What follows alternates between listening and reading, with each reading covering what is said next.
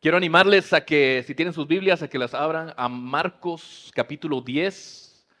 Marcos capítulo 10, vamos a empezar a leer desde el versículo 35. Durante las últimas semanas hemos estado viendo, examinando lo que estamos llamando anclas, que son hábitos de gracia, disciplinas espirituales o reglas de vida para el cristiano. Estas nos conforman más a la imagen de Cristo. Y hoy, eh, bueno, hace que dos semanas vimos la oración, hace la semana pasada la meditación de las escrituras. Hoy vamos a hablar del servicio. Entonces, Marcos 10, voy a leer de la NBLA, empieza así.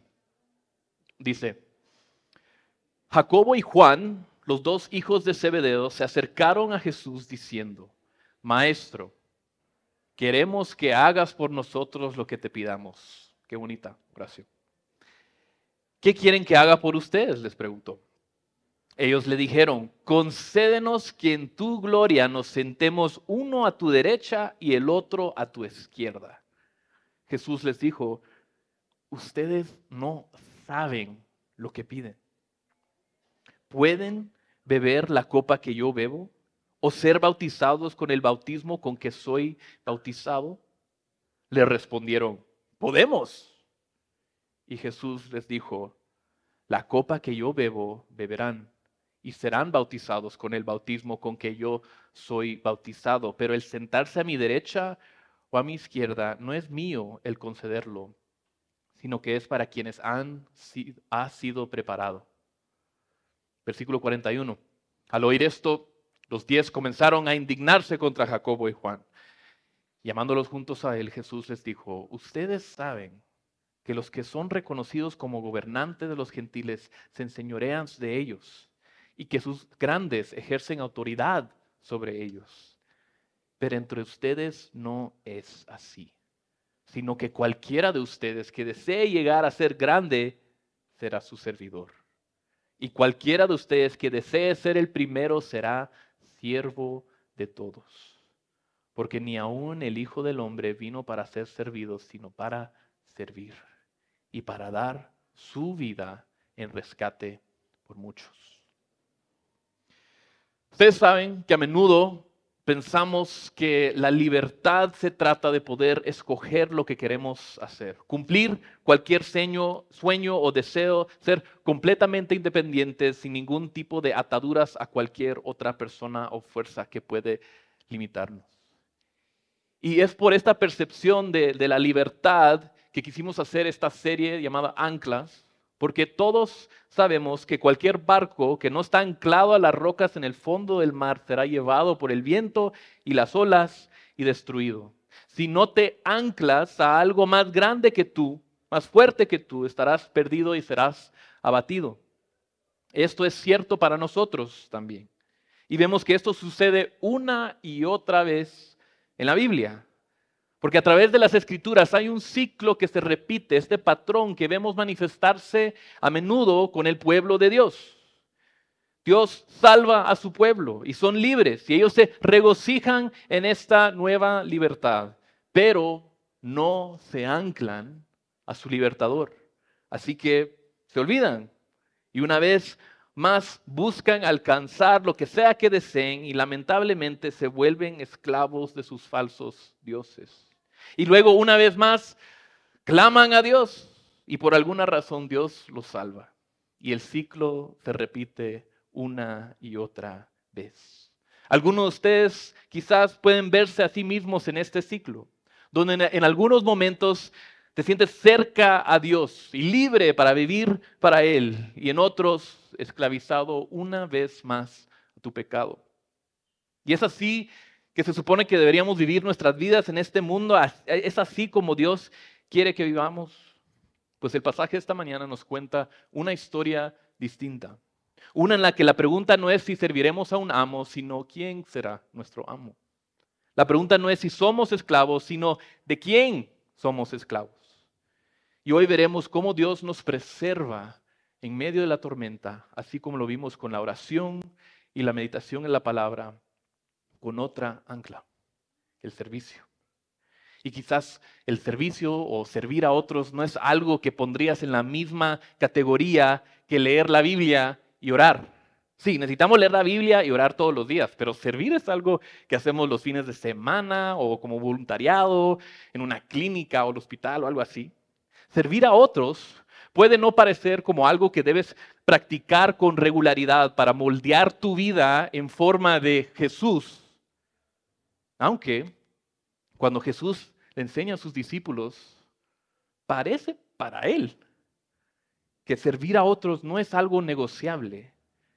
Es una cualidad que abarca toda la vida para sus seguidores. Servir no es solamente un verbo de lo que algunas veces haces, siervo es un sustantivo de lo que siempre eres. Tanto es así que Jesús afirma que los más grandes en su reino serán los que más sirvan a los demás. Los más grandes no son los más inteligentes, los teólogos más pilas, los más talentosos, los más atractivos, no. Los más grandes son los que se consideran a sí mismos los más pequeños y por lo tanto ponen las necesidades de los demás antes que las suyas en todo lo que hacen. Si luchamos para entender eso, no estamos solos.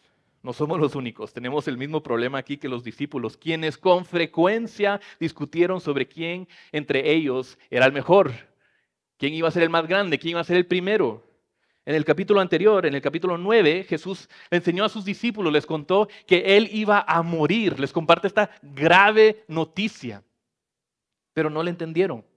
Y es evidente que, que no le entendieron porque cuando llegaron a Capernaum, después de eso, Jesús les pregunta, eh, eh, ¿de qué hablaron en el camino? Y ellos todos se quedaron callados.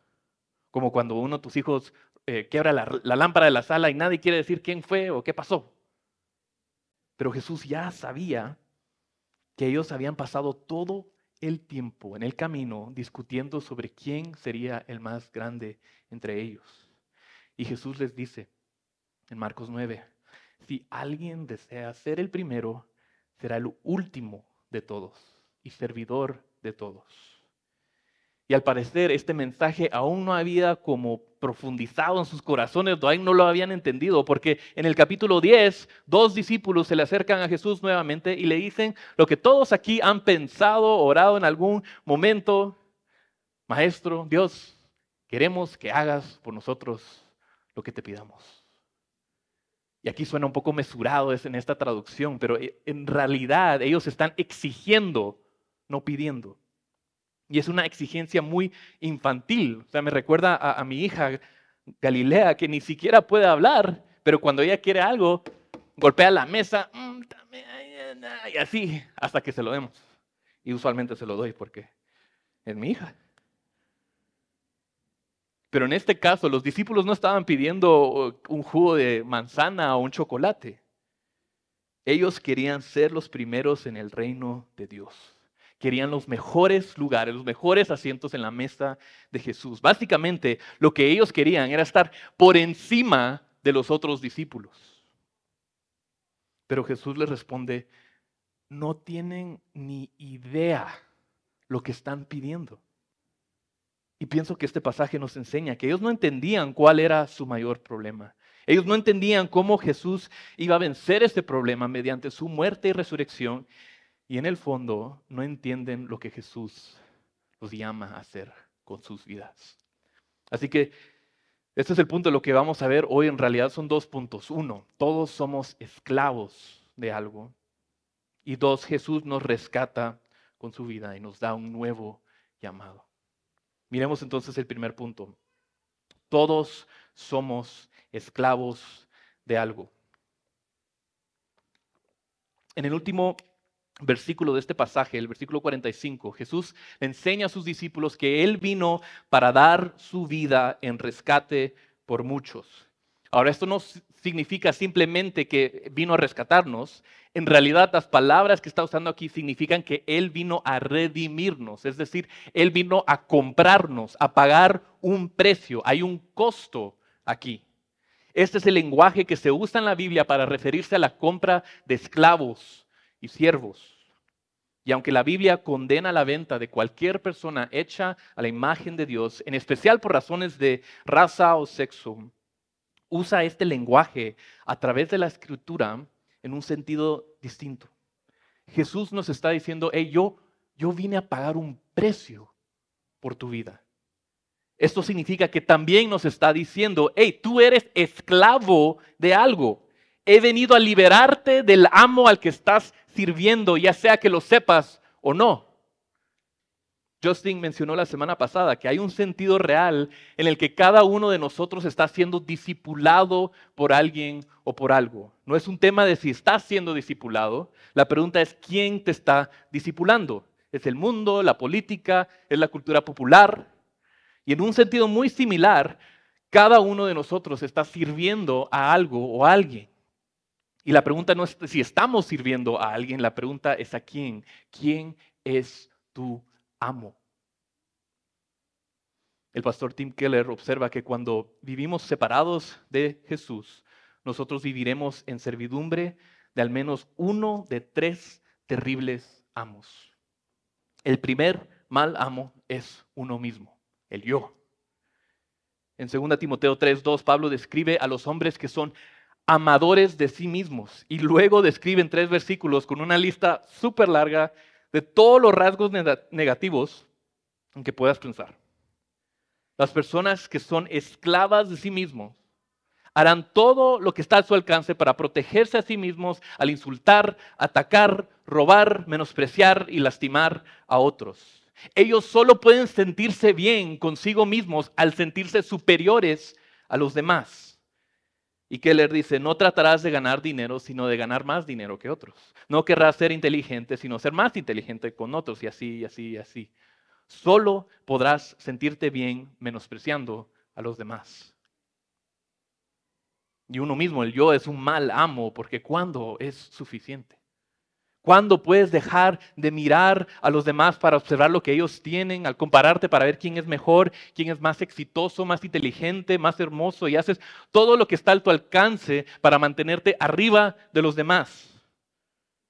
Seguir a este amo significa que vas a desperdiciar tu vida entera comparándote a los demás. Nunca va a ser suficiente y luego vas a morir. El segundo mal amo son los ídolos.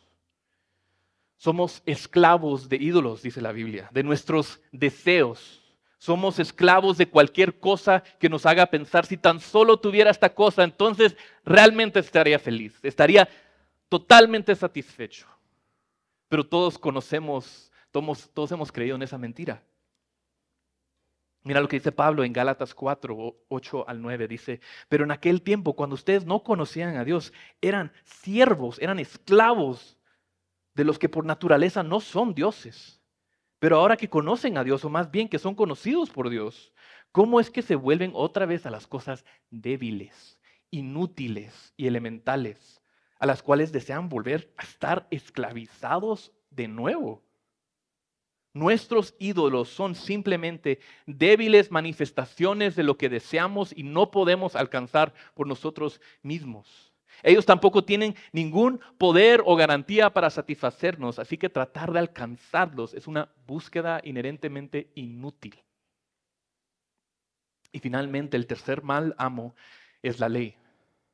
La Biblia nos enseña que todos tenemos la ley de Dios escrita en nuestros corazones y esto es algo bueno. La ley nos muestra lo que es una vida perfecta, a lo que nos llama, a cómo nos llama a vivir Dios. Todos tenemos una conciencia moral que discierne entre lo bueno y lo malo. Y sabemos cuando la estamos violando. Pero no importa cuánto nos esforcemos, nunca la vamos a obedecer a la perfección. Entonces es un mal amo. Pero hay un amo más que puede realmente salvarnos. De nuevo, Pablo describe que la salvación consiste en haber sido libertados del pecado y hechos siervos de Dios. Pedro nos anima con las siguientes palabras, anden como libres, pero no usen la libertad como pretexto para la maldad, sino empleenla como siervos de Dios. Y es que en el idioma original siervo aquí realmente se entiende más como esclavo. Hay un vínculo, hay una cadena aquí. Somos esclavos de Cristo. Y quizás considerarte un esclavo o un siervo te parece un poco perturbador, un poco raro. No es un título que asumiríamos fácilmente. No es digno de nosotros, no suena así.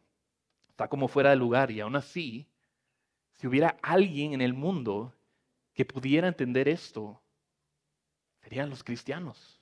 Déjame darte algunos ejemplos, porque históricamente hablando, el, cristianismo no ha sido la religión de los poderosos, sino la de los humildes, los cautivos, los esclavos. En la carta de Pablo a Filemón aprendemos sobre Onésimo, un esclavo que le robó a su amo Filemón y luego huyó a Roma. No mucho después, de manera muy providencial, conoce a Pablo, llega a ser cristiano y regresa a su amo, que por cierto, no sería ese un gran testimonio para cualquiera de nosotros. Te conocieron y conocieron a Cristo. Ahora no voy a entrar al resto de la historia, lo pueden leer, son 25 versículos, súper corto, pero es un gran testimonio al Evangelio. Durante los primeros siglos también el, el, cristianismo fue objeto de burla por los de afuera, porque era una religión muy atractiva para los esclavos.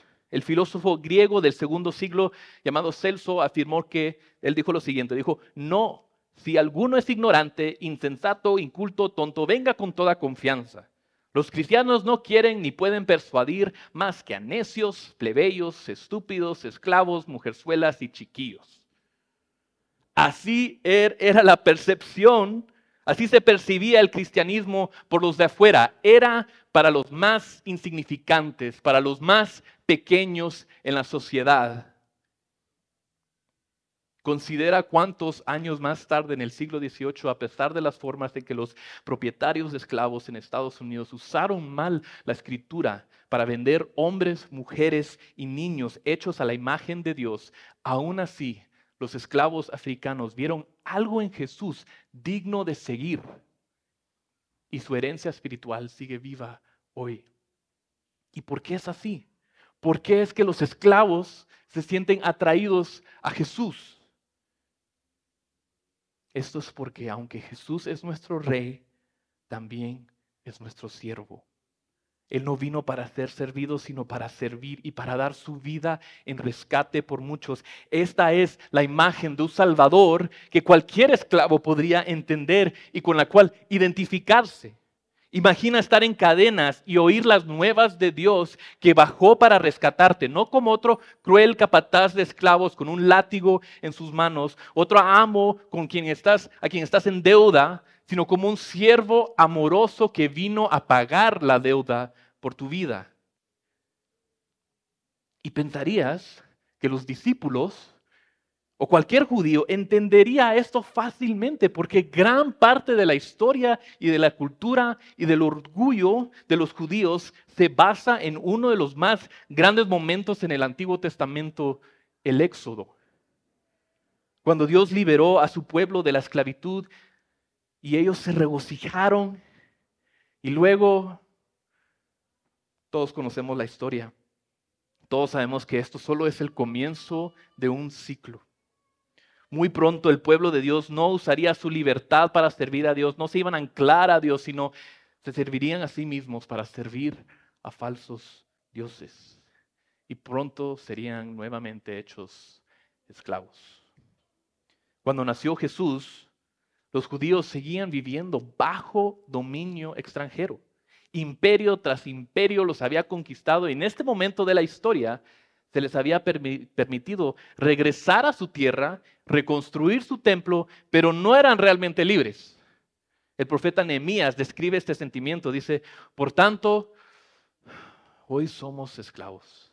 Y en cuanto a la tierra que diste a nuestros padres para comer de sus frutos y de sus bienes, ahora somos esclavos en ella. Así se sentían los discípulos de Jesús y sus hermanos judíos. Se sentían como esclavos. Estaban bajo el dominio de un, imperio extranjero y pensaban que lo que ellos necesitaban, lo que realmente necesitaban en ese momento era otro éxodo.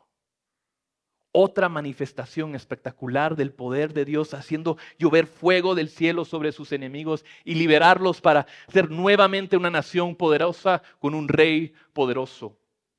Y es en esa corte del rey que Jacobo y Juan le dicen a Jesús, hey, haznos tus dos principales generales. Esa es la imagen mental que ellos tienen sobre la libertad y la grandeza. Pero, les pregunto, ¿qué provecho tendría liberar a Israel de otro dominio extranjero que los tenía cautivos si la historia nos enseña que en sus corazones irían tras ídolos hasta convertirse otra vez en esclavos de ellos? Este es el problema más grande que los discípulos no entendían. Hay un amo de esclavos más implacable y cruel que cualquier imperio extranjero de este mundo. Es el pecado en nuestros corazones.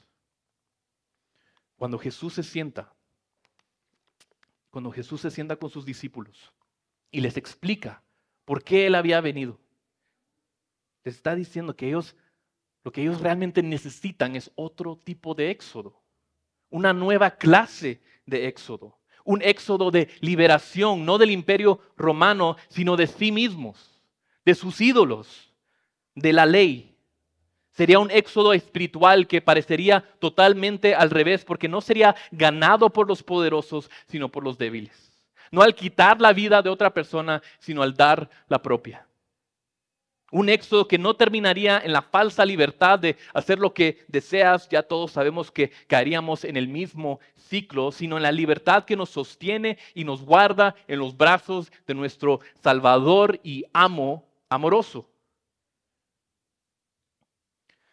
Pero esta clase de libertad no es gratis. Tiene un costo. Y esa es la pregunta, ¿verdad? ¿Cómo llega Jesús a ser nuestro amo?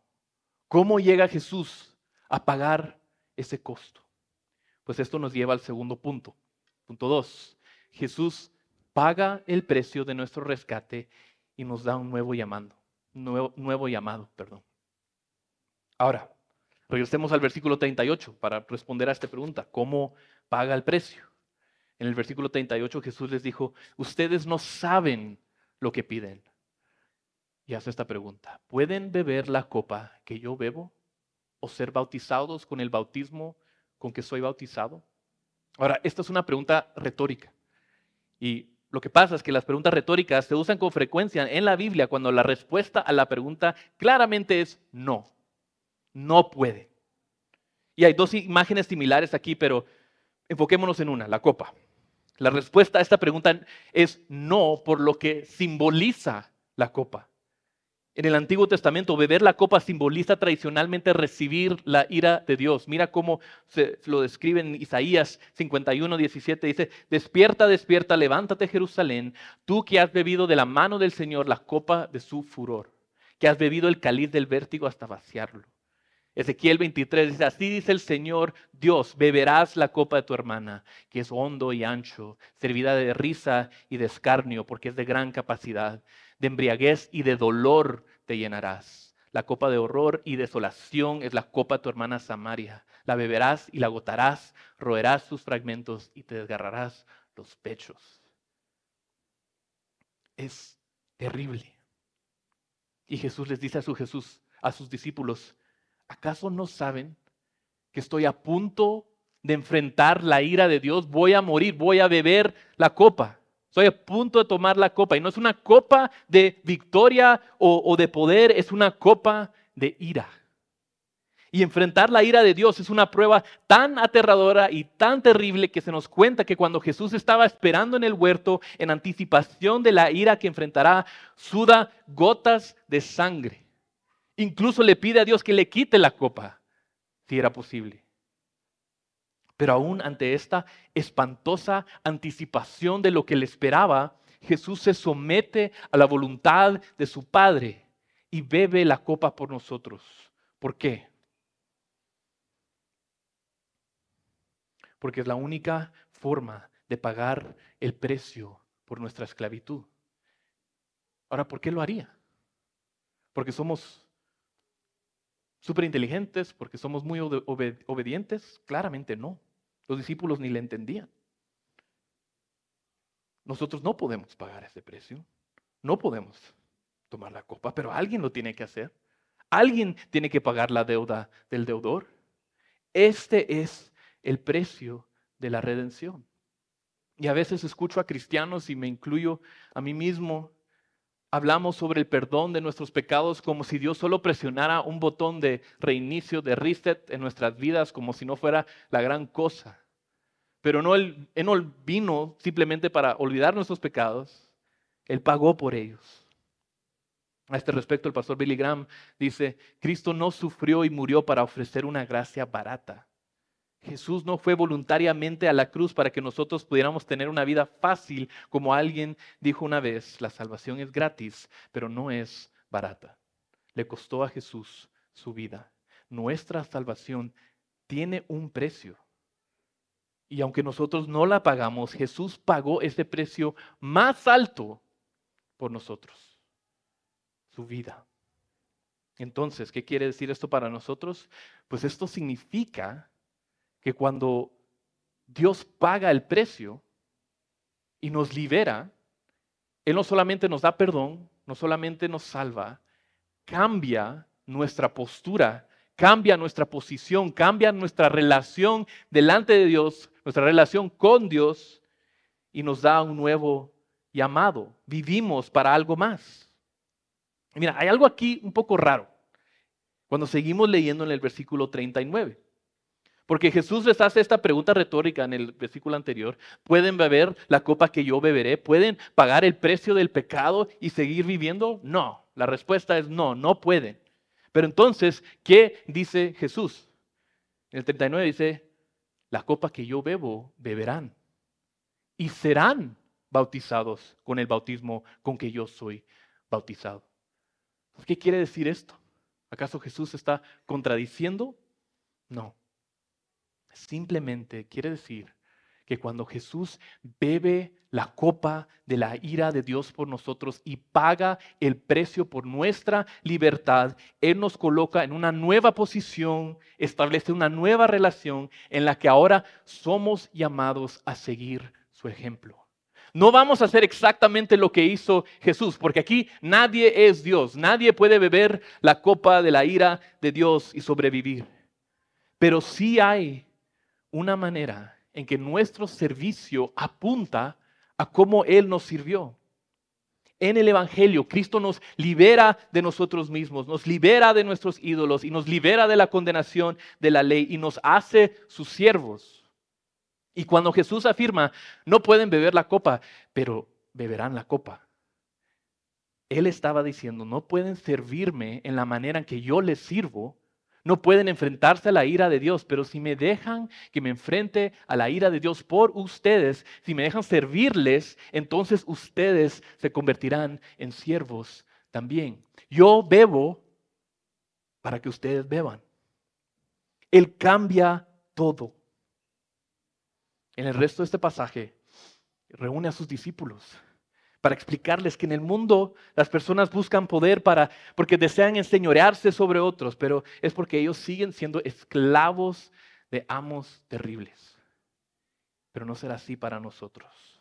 Nosotros serviremos a otros, pondremos sus necesidades por encima de las nuestras porque tenemos un nuevo amo un buen amo a quien estamos unidos, no con el mismo tipo de cadenas con que nos mantienen cautivos nuestros ídolos, sino con vínculos de amor. Por eso Pablo se presenta a sí mismo en Romanos como Pablo, siervo, esclavo de Jesucristo. Y por lo cual dice en, en 1 Corintios 6, ¿o no saben que su cuerpo es templo del Espíritu Santo que está en ustedes, el cual tienen de Dios y que ustedes no se pertenecen a sí mismos, porque han sido comprados por un precio? Por tanto, glorifiquen a Dios en su cuerpo y en su espíritu, los cuales son de Dios. Pablo sabe a quién le pertenece y dedica su vida en servicio, en amor a Él.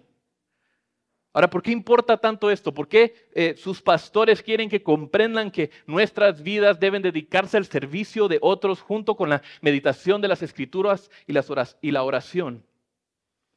Es por lo que Jesús declara en Mateo 25. Saltemos ese pasaje. Si tienen sus Biblias, vamos a, a Mateo 25. Vamos a empezar en el versículo 34. Aquí Jesús está enseñando sobre el juicio final y afirma que desde su trono Él separará las ovejas de los cabritos, los justificados de los condenados. Y dirá a los justificados, versículo 34, vengan, benditos de mi Padre, hereden el reino preparado para ustedes desde la fundación del mundo. Porque tuve hambre y ustedes me dieron de comer. Tuve sed y me dieron de beber. Fui extranjero y me recibieron. Estaba desnudo y me vistieron. Enfermo y me visitaron. En la cárcel y vinieron a mí.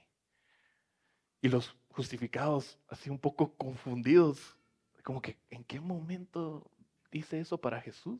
Dicen en 37, Señor, ¿cuándo te dimos hambriento y te dimos de comer? o sediento y te dimos de beber? ¿Y cuándo te vimos como extranjero y te recibimos o, o desnudo y te vestimos? ¿Cuándo te vimos enfermo o en la cárcel y vinimos a ti? Y Jesús, el rey que también es siervo, les dice, en verdad les digo que en cuanto lo hicieron a uno de estos hermanos míos, aún a los más pequeños, a mí lo hicieron. Jesús aquí está afirmando cuando vean a, otra persona con necesidad y les sirvan, me están sirviendo a mí. Cuando ponen las necesidades de otra persona antes de las suyas, me están poniendo a mí primero. Eso dice Jesús. Y no es una verdad increíble. O sea, si quieres ver a Jesús, mira a las personas necesitadas a tu alrededor. Si quieres servir a Jesús, sirve a esas personas. Es así de simple. En conclusión, quiero darles un par de consejos prácticos en base a este texto. Esto ya no es Biblia necesariamente, pero son mis consejos en base a este texto, texto bíblico. Para que puedas integrar esto, el servicio en tu vida diaria como un hábito de gracia, una disciplina espiritual. El primer punto es reduce el ritmo de tu vida. Yo entiendo que todos estamos ocupados, yo entiendo que todos tenemos mucho que hacer, y que alguien venga y diga, mucha, necesitan dedicar más tiempo a servir a otros. Puede sonar como, ¿en qué momento? ¿Y cuándo voy a hacer eso si ya tengo tanto que hacer? Pues déjame responderte así. Así como Justin dijo la semana pasada que no meditamos en las escrituras porque siempre estamos ocupados o siempre con prisa, a menudo no pensamos en otros, mucho menos en servirlos porque estamos demasiado ocupados sirviéndonos y pensando en nosotros mismos. Examina tu vida y deja de invertir tu tiempo, tu dinero y energía en cosas que solo a ti te sirven te recibe más bendición en dar que en recibir. Y si sientes que algo falta en tu vida porque las personas a tu alrededor no te están sirviendo lo suficiente, tu iglesia, tu pastor no te está sirviendo lo suficiente, Dios no te está sirviendo lo suficiente. Si sientes esto, quizás lo tienes al revés. Quizás hay más gozo esperándote al otro lado de tu servicio. Segundo consejo, piensa menos en ti. La persona que tiene un alto concepto de sí misma siempre se comparará con otros, o tal vez un concepto superior, ¿verdad? Y cuando entras en ese juego te condenas a ti mismo a sentirte bien solo cuando otros se ven peor que tú. Y usarás todo tu tiempo y toda tu energía, todo tu espacio mental tratando de ganar una batalla inútil. Y las buenas noticias es que en Cristo no tienes que hacer eso.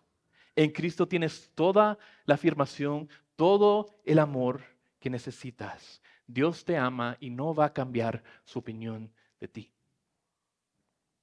Tercero, piensa más en otros. En particular, considera lo siguiente. Si piensas que alguien no es digno de tu atención, que no vale la pena porque eh, simplemente no están en tu círculo, o porque no te caen bien, o porque te hicieron mal, entonces no entiendes cómo te ve Jesús. Porque aunque Jesús fue traicionado, abandonado e incomprendido innumerables veces, Él no dejó de servirnos. Mira a los demás como Jesús te ve a ti. Cuarto, no esperes a que se te pida.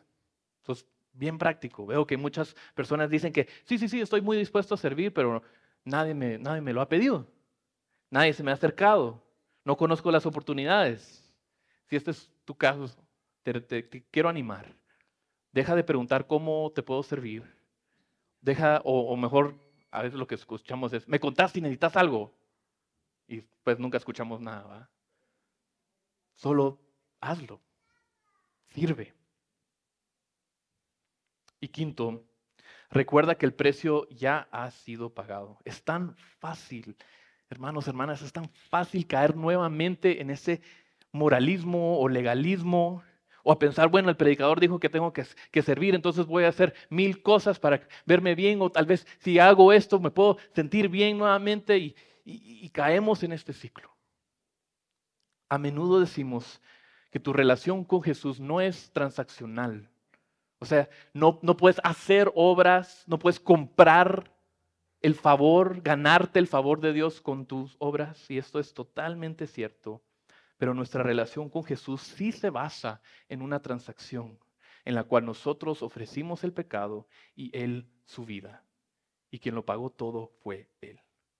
No tienes que servir como si estuvieras comprando el amor de Dios o pagando el precio de tu deuda el precio ya fue pagado. Recuerda que todos aquí estamos en el camino hacia la grandeza y un, y un, día heredaremos el reino, no por todo lo que hicimos, sino porque Jesús pagó el precio de nuestra libertad. Oremos. Señor, te damos gracias